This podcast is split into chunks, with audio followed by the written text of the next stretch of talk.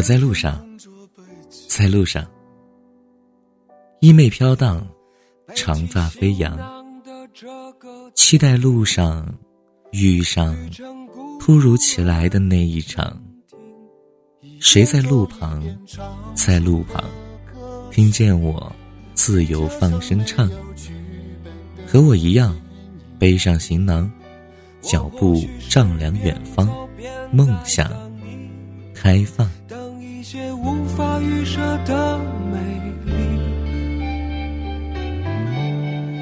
我在路上，在路上，衣袂飘荡，长发飞扬，期待路上遇上突如其来的那一场。谁在路旁，在路旁，见我自由放声唱，和我一样背上行囊，脚步丈量远方，梦想开放。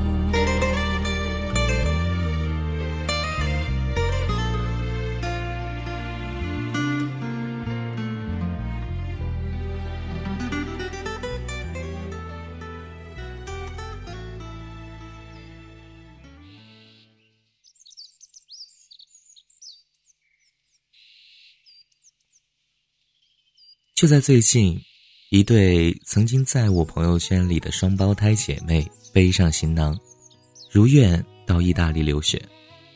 说曾经，是因为我和他们有过一段时间的点头之交。上了高中，便淡出各自的世界，留下了有名无实的联系方式。这辈子，大概再也不会见面了吧。这本是一件平常不过的事情，身边的朋友决定出国深造的不在少数。但的确有那么一瞬间，我的嫉妒心是爆棚的。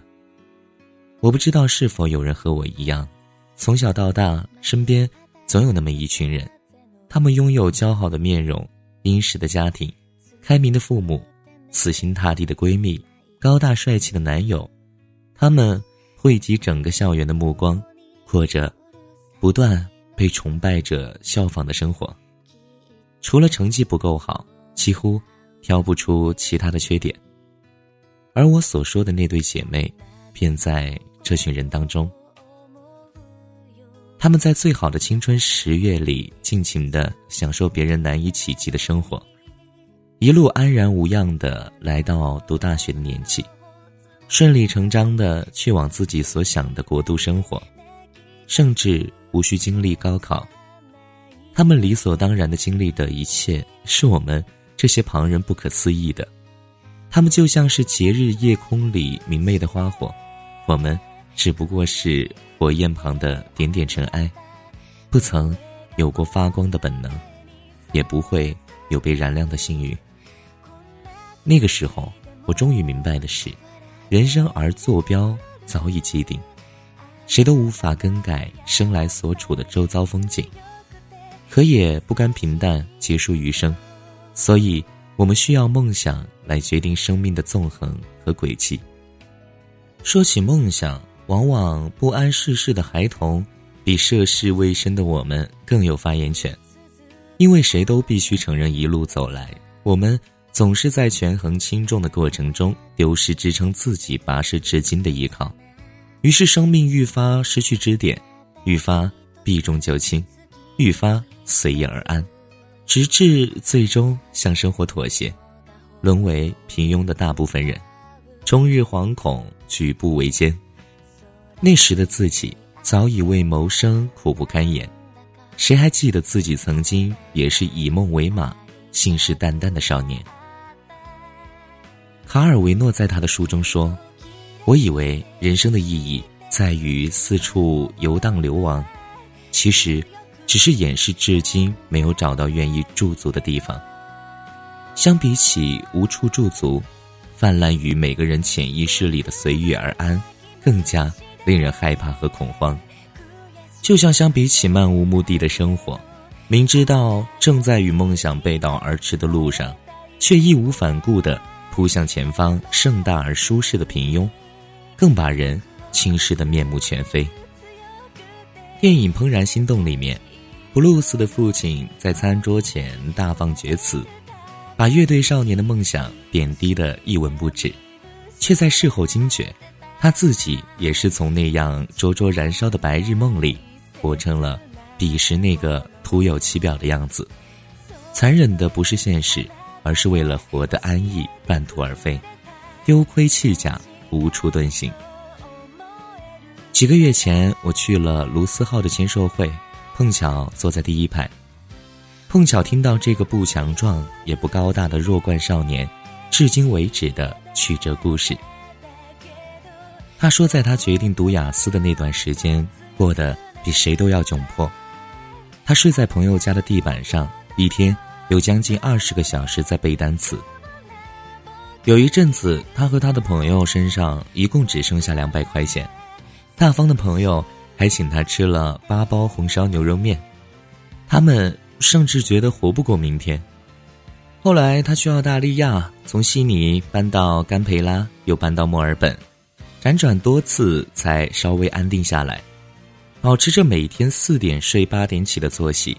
他一个语文不及格的人开始写书，第一次给出版社投稿，毫无征兆的被退回，他把内容全部换新。只留下书名，这才出了他的第一本书。后来每天要写一万字的稿，他常常从晚上八点在电脑前枯坐到十二点才有灵感，一口气写下两万字甚至更多，然后一句一句的删。这些坎坷波折的血泪史，在他戏谑调侃的语调里，早已成为他白衬衫背后若隐若现的光影。第一排的我又哭又笑，心想：这难道不是我想要成为的样子？卢思浩那天说了很多，至今我仍记得他大笔一挥，在我书里写下：“愿有人陪你颠沛流离，如果没有，就成为自己的太阳。”看到这里，也许会有人说卢思浩太矫情，一个男孩子何苦在意吃了多少苦？忍受多少痛，可毕竟身边那么多人，尽是向生活妥协，没资格喊苦喊疼的人。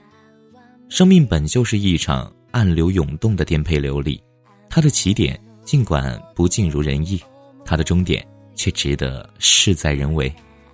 令人每个毛孔都害怕的，不是无措迷途，而是半途而废。有一种落差是，你配不上自己的野心。也辜负了所受的苦难。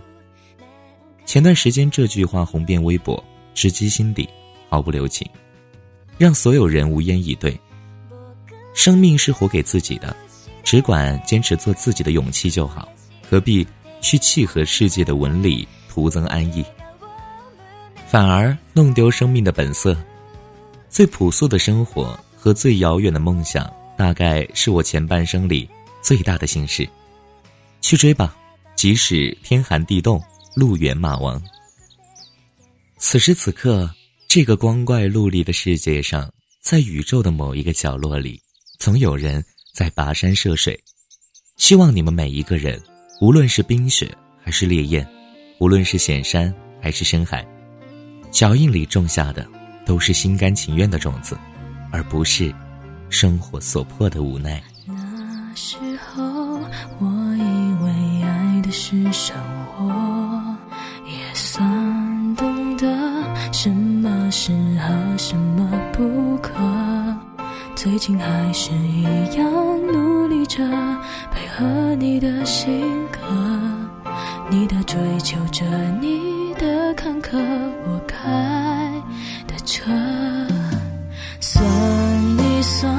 虚度了多少个年头。仿佛足够写一套错爱的春秋如果以后你还想为谁浪费美好时候，眼泪只能在我的胸膛毫无